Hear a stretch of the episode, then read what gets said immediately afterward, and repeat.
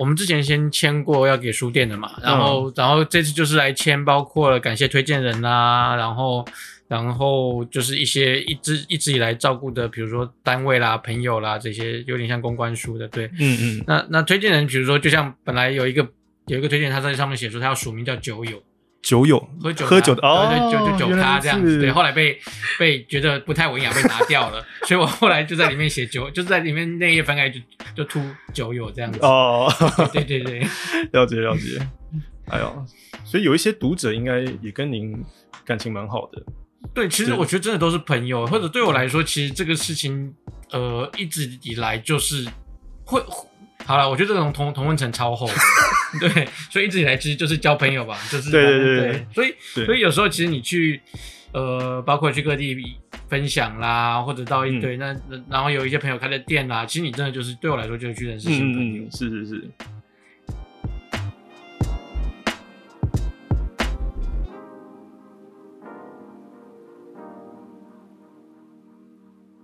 欢迎收听大快朵颐，我是卡鲁。今天为你带来的单元是阅读抛物线，让我们透过创作者的眼界，开展阅读的可能。今天我们邀请到的来宾是《金屯记》这一本摄影跟散文集的作者金磊大哥，来跟大家聊聊这一本书的内容跟摄影历程哦。也欢迎金磊大哥，请磊哥跟大家打一声招呼吧。嗨，各位听众，大家好，我是金磊。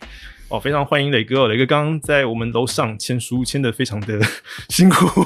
很久没写那么多字了，很久没写那么多字。对，而且您前阵子是不是刚也是刚出海回来啊？呃，嗯其实应该是说，像我们夏天的时间啊，几乎都在海上啊，嗯所以嗯所以像这本书大概到后来的最后的两个礼拜，刚好跟七六就是已经进入到七月的初期了，嗯嗯然后刚好其实是我们最忙的时候，哦哦所以那时候就在嘎说，哎。呃，因为呃，就像比如说我这这两天来签书好了，我真的是签，就是来之前礼拜一，呃，今天是礼拜五，对，今天礼拜五，嗯对不对？那我们出海其实大家可以想象很吃天气的，嗯那所以我真的是看，哎，今天可以出，再出，嗯然后第二天本来预计不能出了，结果后来看一下天气还好，又再出，又再出，对，就是就是它真的就是所谓大家概念中的那种田野调查的蹲点，嗯就是嗯嗯嗯蹲就是看天气状况，然后随时可以。多做一点就多做一点，嗯那不行的话，其实也就不用强求，然后才对，所以才这两刚好，所以后来会约这个时间签书，就是因为已经很明确知道这两天的天气，会有下雨，台风靠近啊什么的，哦、了解了解，那就是来，反而就回就就就来台北把这些事情处理一下。解。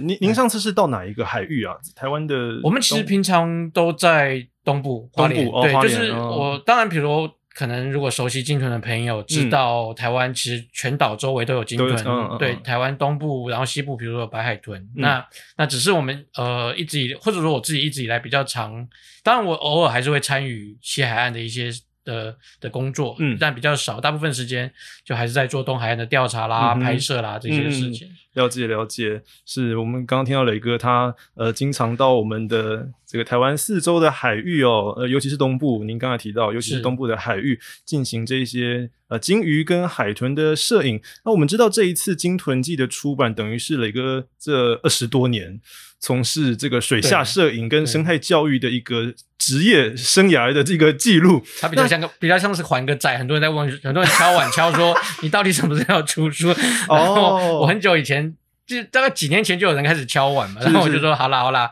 然后找个时间开始整理。因为大家虽然知道你有在拍，可是还是要拿拿一个实体的东西在手上，才有那个真实跟你交到算。是一个、一个到了一个阶段的一个、一个总整理，这样是子是。是是，这非常钦佩磊哥，这花非常多时间钻研水下摄影哦，然后也让我们知道哦，也让我们知道有地震，也让我们知道对有我们录音的，的过程当中发生。对 对对，这个是我们大家都有收我们到的简讯吗？还是都是边缘人？不知，他还在摇哎、对，还在摇，还在摇欸有点大。哦，刚出生的是我们的行销燕柔，燕柔也加入我们的对谈了，好像进入聊天室的感觉。因为地震出现了，对，好，那那我接回来，我也不知道中间怎么接，反正之后再说。好，对，总之这个雷哥花了非常多的时间钻研水下摄影，然后也让我们大家知道，哦，原来台湾其实有这种世界级的摄影师跟摄影作品哦。尤其是我看到呃《鲸豚记》这一本书当中，您提到很多哎，这很调皮的小海豚啊，然后呃看到你看到人感到很好奇，然后游到你身边这一些这些经验，我觉得哇，好可爱哦！这些鲸豚，如果你真的跟他们做朋友的话，哦，就是你你不要打扰他们，然后尊重他们的习性的话，哎，其实他们有时候也会展现出让人意想不到的一面。能不能请磊哥跟我们分享？呃，尤其是可可能有些读者还不太认识您哦，跟我们聊一下您亲身遭遇过的一些鲸豚的可爱习性。好，其实我们在或者说，我觉得其实我们常常因为你喜欢一个动物，你把那个动物放大了，嗯对不对？嗯嗯那但是其实我觉得大家可以其实可以回想，不论是你家养的猫，你家养的狗，嗯，或者甚至我们在公园里面看到的松鼠，嗯其实你可以发觉所有的生物，就是呃，或者我们常甚至有一些机会，比如说照报章杂志会报道说，比如说，诶，路上有动物不小心车祸死亡了，他的、嗯嗯嗯。它的同他的同伴来陪伴他，对，对，我们常常把这些事情好像有点过度的夸大渲染，哦然后想要去去对，但是当你回头来想，你生活的周遭，不论是跟我们刚刚提到的家里的猫猫狗狗，嗯或者是你在动物园里面，呃，对不起，你在公园里面遭遇到的这些松鼠，嗯。你会发觉其实都一样，他们都有对于环境的好奇，是然后对于亲情的关系，对，嗯那只是当把这些行为放到一只十几公尺的生物上面的时候，那个带给你的震撼又不太一样。但是，但是回到行为的部分，你可以知道，这个其实就是生物的通性，他们嗯。对于环境是好奇的，嗯对于幼儿是。呃，当然我们知道哺乳类会有照顾小孩的这些事情，对对。对。那只是对我来说，当我们下到水里面之后，那就像我们常开玩笑说，你在水里面，对我们都是，就是你会对，比举例来说好了，你会对“宝宝”这个词重新定义。什么叫做嗯宝宝？你在水里面遭遇到鲸鱼的宝宝，可能一只刚出生都是四到五公尺一吨。哦哦朝你游过来就是一台 Yaris，一台小汽车朝你游过来的大小，对，跟你在我们常常对你概念中的，比如说呃，你家家里的猫咪刚出生的宝宝，或者甚至是人类的宝宝，那个嗯大小的尺度，你是完全去重新定义到的。嗯但是你还是会看到说，除了对，除了把大小这个事情拿掉之外，你就会发觉说，对，宝宝就是有宝宝该有的样子。宝宝可能，比如说我们常常看到小婴儿各式各各种生物的的幼体，它比如说对它的肢体是好奇的，会在那边扭来扭去啦，嗯那然后甚至会展现，就是会伸展它的肢体啦这些事情。那在鲸鱼身上，或者在呃鲸鲸豚身上，其实也会有这样的行为。嗯嗯那就像我甚至在呃日本有一个呃有一个海岛叫做玉藏岛，嗯你在那边有机会跟呃一种海豚叫做平鼻海豚嗯共游。那你下去的时候，你就会发觉，对，在那边甚至宝宝。就会就会像你遭遇到的，它其实就是宝宝对就是呃对于环境是好奇的，嗯哼但但是相对来说，妈妈会比较有戒心，嗯所以我们甚至碰过，比如说宝宝呃在妈妈身边一起游过去，然后妈妈产生呃因为呃宝宝刚出生嘛，比较警戒心比较重，但是宝宝就一直想要过来，嗯所以你就看到那个宝宝一直从妈妈的周围想要找出一个空档可以钻过来，然后妈妈就一直要阻挡他，用身体去把它挡住也好啦，或者是有点是去把它推开来，嗯哼，但是到后来那个宝宝还是找出一个空档，从妈妈的肚子底下溜过来，然后在你看了一圈，嗯。然后后来妈妈也就追上来，她有点像是把宝宝要拉回去的感觉，哦。对，就是你会看到这个这个这些这样的很有趣的嗯。的行为，那只是因为。它的体型从我们原本可能我们在陆地上所熟悉的那种，无论是你跟呃同样的是人或者是嗯同嗯其他动物的大小，突然变成了一个四公尺四公尺、五公尺，甚至是一些十几公尺的成体的嗯。大小，那个那个那个给人的震撼跟感动又是是完全不一样的事情。嗯哼，对。对我我我同意哦，就是我我也确实在设计这个问题的时候，我也就是顺着很一般人的逻辑，是就觉得啊，这这可爱嘛，哎，但是其实对我我觉得我也被磊哥提醒到，就例如我们的小宝宝也会很好奇的去想要抓一些猫猫狗狗啊，这个都是我们生物很很自然而然对，所以其实，在水里面跟他们相处久，你会发觉，其实就是人类，我们常常一直在，就是你会发觉，其实人类也就是生物环境当中的的一个存在者。对对，嗯那呃，我刚刚提到嘛，我们常常会用很多的媒体，好像你呃看到一些动物一些行为行为的时候，你要特别的去渲染它，嗯然后有时候又会把动物摆得很低下。嗯，但其实嗯当你跟他们相处久之后，你会发觉其实都一样。是我们对环境嗯是同样的好奇，然后同样的、那只对，其实并没有特别的高，也没有特别的低，这样是是是是，所以同样的，在他们的猎食行为上，他们呃虽然说我们画面上可能看到一些很可能会觉得很残忍、很血腥，可是其实这个也跟我们人类进食是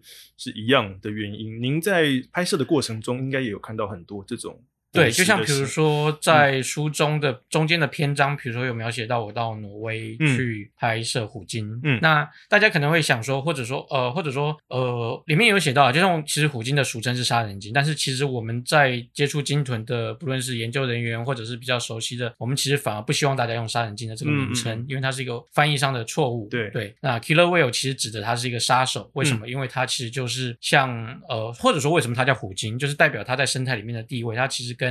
森林里面的老老虎虎是一样的。对，那它有机会去猎食其他的，包括了海豚啦，包括了其他海洋当中的的生物。对，嗯嗯嗯，那所以我们在就像呃，我有为了拍虎鲸特别跑到挪威去。嗯嗯，对，那常常有时候在分享的的时候，人家就会想说，那你怎么这样下水去拍虎鲸？大家可能都看过那种虎鲸把海豹 叼起来，然后甩甩甩的画面，对不对？类似这样的事情。嗯那但是其实这个就回到呃，就像为什么可以在虎鲸，或者说其实大概这五年十年，挪威变成一个大家拍虎鲸常常会去的地方，就是因为其实全世界我们的虎鲸分成很多不同的食性，嗯。或者分成不同的 type。哦，对，所以像挪威的虎鲸主要吃的就是那个以鱼鱼群为主，就是嗯那个大家所谓的 Atlantic herring，就是那个鲱鱼，嗯就是欧洲人拿来腌臭罐头的那个、那个、那个、那个、那个鲱鱼。对，嗯而且所以他们几可能几百万年来就一直习惯吃那样的东西。嗯，嗯对。那当然，他们可能在不同地区，其他的虎鲸它有吃大块肉的习惯。嗯，对，就像我们其实实际有在花莲海域看过虎鲸，哦，然后就看过它咬着一个像是那种木头一样的，大概木头，然后就像咬木头，就狗叼木头一样，它咬着一个花纹的躯，一个海豚的身体的躯干，这样哦哦哦哦从我们面前游过去。了解了解，对，所以其实这个就跟呃，又回到说我们在拍摄的时候，你要去了解那个地区的生物。是，呃，不同，即使是同样的种类的鲸豚，嗯好了，它可能在嗯不同的地区，嗯哼，它有不同的习性，嗯然后去选择你要怎么样来来在最适当的地方来做这个事情。嗯嗯，对，，所以我们在挪威拍摄虎鲸的时候，那就有机会碰到它猎食 herring 嗯的画面。那大家可能都看过，比如说呃很多海洋的纪录片，你会发觉这些小鱼在被猎食的时候，它可能会聚集成一个鱼球。嗯那所以我们在挪威，当有如果有机会碰到呃虎鲸在猎食鱼球的话，其实它就是一个重大奖，因为那个是等于算是最精彩、最精彩的的画面这样的嗯状态。对，那当然你就有机会看到虎鲸去怎么样从呃，大家一直，我想大家可能心里都有概念，鲸豚它本来就是一种我们一直所认为一种高智商啦，嗯会沟通啦，然后有很很很多策略的的过程。对，嗯那经由就像我自己在水里面看到他们去怎么样从呃，比如说大家可以想象嘛，那个鱼球在水里面本来是呈现一个比较松散游动的状态，嗯，然后他们其实为了猎食的效率，他们通常会先去用驱赶的方式把那个嗯鱼球聚集的比较密一点点。哦，对，我觉得我觉得那个概念有点像是我们吃饭团，你吃饭团的时候要把饭团捏一捏，然后比较好吃，然后松掉了再捏一捏那种概念。对，所以他们其实也是，他们就会一直不停不停的把鱼球呃借由绕行让它有压力越来越紧密，到紧密到一定程度之后再冲过去，把它就是这样冲进鱼球里面，看能够咬到几只，类似这样的方式。嗯嗯。但我想象中，呃，水下摄影师们看到这些小鱼聚集起来，那那个也是很讲时机的，对不对？就是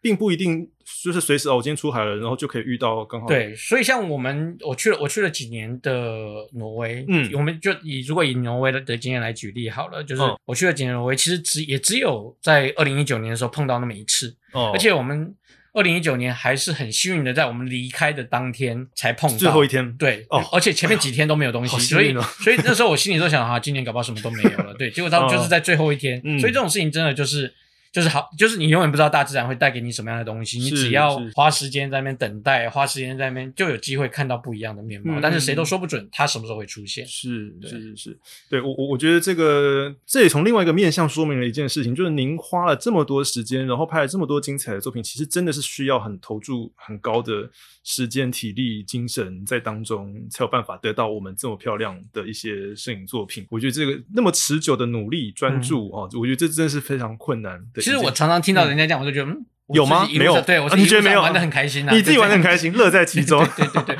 所以我觉得这个是最重要的。嗯对，就是我们常常会把，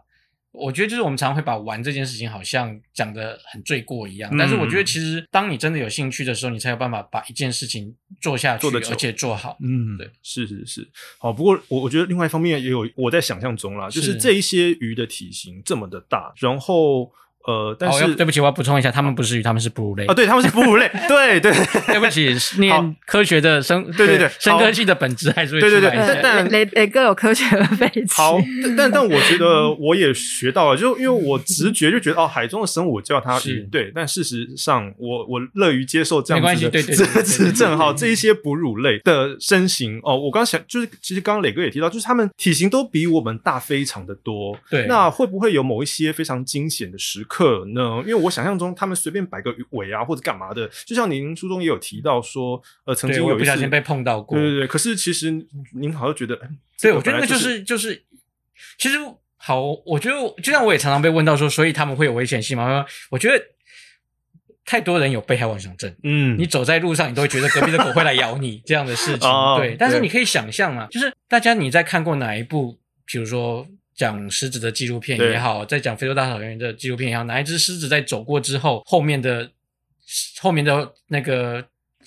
场景是羊啊是很片野的，哦没有。所以其实所有的生物，它只有在它需要的时候去猎食它所需要的食物。嗯嗯然后其他的时间，甚至我们可以看过，你可以看它的纪录片里面那些狮子趴在地上，然后旁边可能就是羚羊，然后他嗯们其实，在某一些时间是可以，呃，只要不是狮子要猎食的时间，它们其实可以嗯在相处在同一个空间，是是是甚至共享同一个水源。是，其实，在环境当中就是这样。其实所有的生物，从低阶的消消费者到高阶的消到高阶的猎食者，其实是是是并存的。嗯哼，那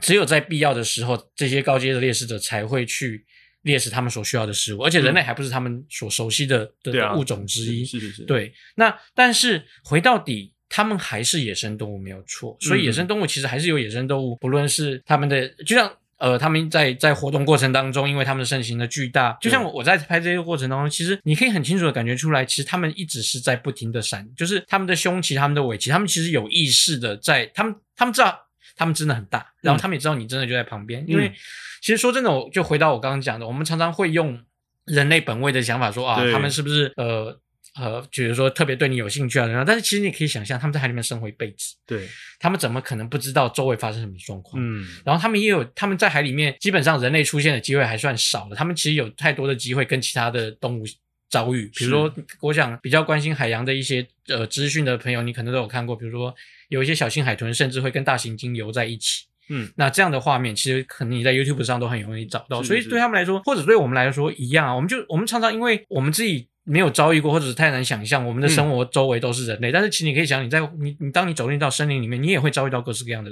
的的生物。嗯嗯嗯其实是一样的道理，他们在海里面也有机会遭遇到各式各样的生物。是那这本来就是一个所有生物共同生活的环境。嗯那所以这些不同种类的生物当中，其实本来就有机会发生互动。嗯哼，对，所以我刚刚提到，你有机会看到那些影片当中，海豚跟大型鲸游在一起啊，这些画面。嗯嗯，那只是因为对不起，人类本来是一个陆身上的生物，就是你不知道为什么使命的要跳到海里面去，你就是那么的弱。对对我常常都开玩笑说，你就是看那些呃在水里面有，你看这些大型鲸。他们从你面前经过，有时候他们就是他们的身体就是为了游泳、为了游动而生的，他们有流线型的身体，然后所以你看到他们过去的时候，就是他们的有时候胸鳍、尾鳍都没有摆一下，但是就像就像对潜水艇一样在你面前过去，然后你、嗯你穿着对很好的装备，几万块的蛙鞋，然后你在水里面你觉得快踢断脚了，但是你就是看不到它的遮尾灯，就是类似类似这样的事情。对，是，所以所以其实回到刚刚的话你，就是他们其实，在水里面有遭机会遭遇到不同的生物，嗯那也有机会跟这些不同的生物在同一个空间当中活动。是是是，那其实非必要，就是其实你可以想象嘛，你你也从来没有看过，其实哪一个生物在环境当中，它到处去乱撞哦其他的生物，这、其是实你可以发觉在，你就算在呃珊瑚礁里面，或者甚至是、嗯嗯嗯。呃在一些呃固定的环境当中，你可以发觉其实不同种的生物，它们在水里面当中，其实还是互相游来游去的。嗯哼，对，我了解，对，这个确实也是提醒我，就我刚刚的问题，真的就是一个非常人类本位的一个对对对 的一个想法，对，但是我我我其实蛮蛮乐意听到，真的长期在对，所以其实实对我来说，呃，这一路上其实反而这样一路上，其实我觉得很多的部分其实会是我自己的学习。嗯我也是嗯，我也是历经了这么多年，我才学到我刚刚想到的那些是是是事情。对要不然我一开始也会对我我自己也会担心，嗯我自己也会害怕。嗯哼，那我觉得那个其实就是生活经验跟你累积出来的是东西不同，只是我有这个部分的的经验跟想法。了解了解，哎，但是刚刚磊哥也提到说，他们其实本来这一些生活在海中的哺乳类，尤其是我们今天聊的这本《鲸豚记》当中的鲸鱼跟呃海豚哦，他们彼此本来就会有互相接触的一些时刻。那书中也有提到一些呃海豚，它其实也遭受其他的同类的攻击，或者彼此之间有一些摩擦，也会看到这样的现象哦。对。嗯，那我觉得其实或者说回到我们用什么样的词来讲这个事情，就像我们也在常常在街上看到两只狗就扭在一起。哦，那他们可能就是你可以看到，呃，两只狗在玩的时候，它可能甚至用嘴巴去含对方的颈的啊身体。对，所以我就说，就是对那个东西，其实有时候只是这样的过程当中产生的一些痕迹。那嗯所以你说攻击吗？其实我觉得那个相对来说，可能在玩的状态搞不好是比较哦比较适合的。对，嗯那当然他们也有也有真的到大打出手的时候，嗯，对，所以这个其实就是要看前后发生的状况。了解了解，其实就连人跟人也会大打出手。是啊是啊，对，所以其实我觉得就是，所以回到我刚刚讲，就是对我来说，就是你要看完之后，对，其实大家都一样，就是会要打架的时候就会打架，然后要对，要玩的时候还是可以玩在一起这样子。嗯，那不过反过来说，当然他们对我们不一定有恶意，因为他们生活在这个环境当中，本来就是很少看见人的。可是会不会人反过来因为人类的一些活动，不管是路上的活动，然后造成一些垃圾到海洋当中，或者是一些渔业的行为，会不会您的摄影过程当中，会不会也看到人类对于这些呃鲸跟豚所造成的一些比较残忍的现象？是，就是其实或者说这个，我觉得其实或者说对我来说啦，就是包括了这本书，或者包括一直在做的事情，我一直觉得呃这个东西，当然我自己对鲸豚是很有兴趣的，但是我们。就是我觉得它是一个原点，就是它是一个吸引大家来到海上，嗯，然后或者关心海洋的的的，或者你可以开始因为关心鲸豚，可能搞不好关心到整个海洋，你就会发觉更多更多的问题可能围绕在这个中原。它其实是一个圆心，然后慢慢慢扩散出去的概念。那因为回到我们刚刚讲到，就是海洋当中绝对不会是只有鲸豚这种生物，然后它其实是一个互相关联的一整个生态的网络。嗯嗯嗯，对，所以所以其实，在海洋当中，就像比如说我在东家下水的时候，当呃，比如说你看到在在水里面有闪亮的那种呃，垃圾的碎片啊，这种，你就会你其实我那时候你有惊觉说，连在东家相对来说已经算是比较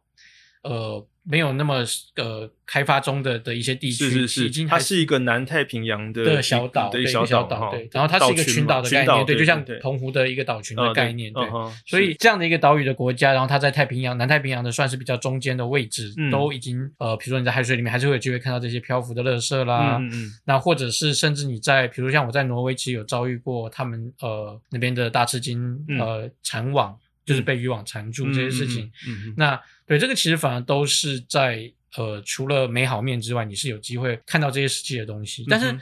呃，我一直觉得，就像我之前呃，或者说我这呃在台湾一直以来，我其实都跟花莲的黑茶海文教基金会嗯，其实很密切的合作。那所以其实除了金屯之外，一直以来也有参与呃很多议题上的，不论是实际参与啦，或者在旁边了解啦。那那我一直觉得这种东西，所谓的议题这种东西，就是你做了会不会改变？不知道，嗯，但是你不做的话，就永远没有开始改变的时候，对，所以，所以对我来说，这个就回到刚讲，其实它是一个原点，希望从。吸引大家开始注意周围到底发生什么事情，然后搞不好会有机会让越来越多人，那从吸引之后开始进入到关心，关心之后开始进入到行动。是是是，我我其实自己是非常被吸引，我自认为了还算是有在关心环境议题，所以其实呃我不知道是不是因为这个背景，就我看到呃雷哥的这个作品，其实那个视觉的感受是很强烈的，然后我我就很受吸引，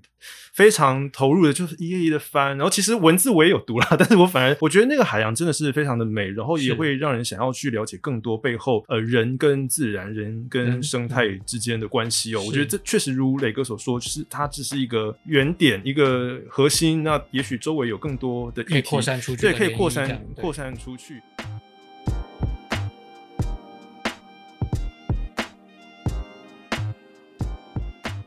哦，真的非常感谢磊哥的分享哦，非常的丰富扎实，而且带给我自己都有非常多的反省。不过也因为磊哥的分享真的太丰富了，所以我们决定剪成两集，邀请各位听众朋友下个礼拜再继续跟我们一起听听水下摄影师金磊来分享他的摄影以及散文集《金屯记》哦。下礼拜我们会聊聊更多人，各个世界各地各国的人与生态之间的互动，千万不要错过哦。大快朵颐感谢你的收听我是卡鲁下个礼拜我们再继续聊哦拜拜。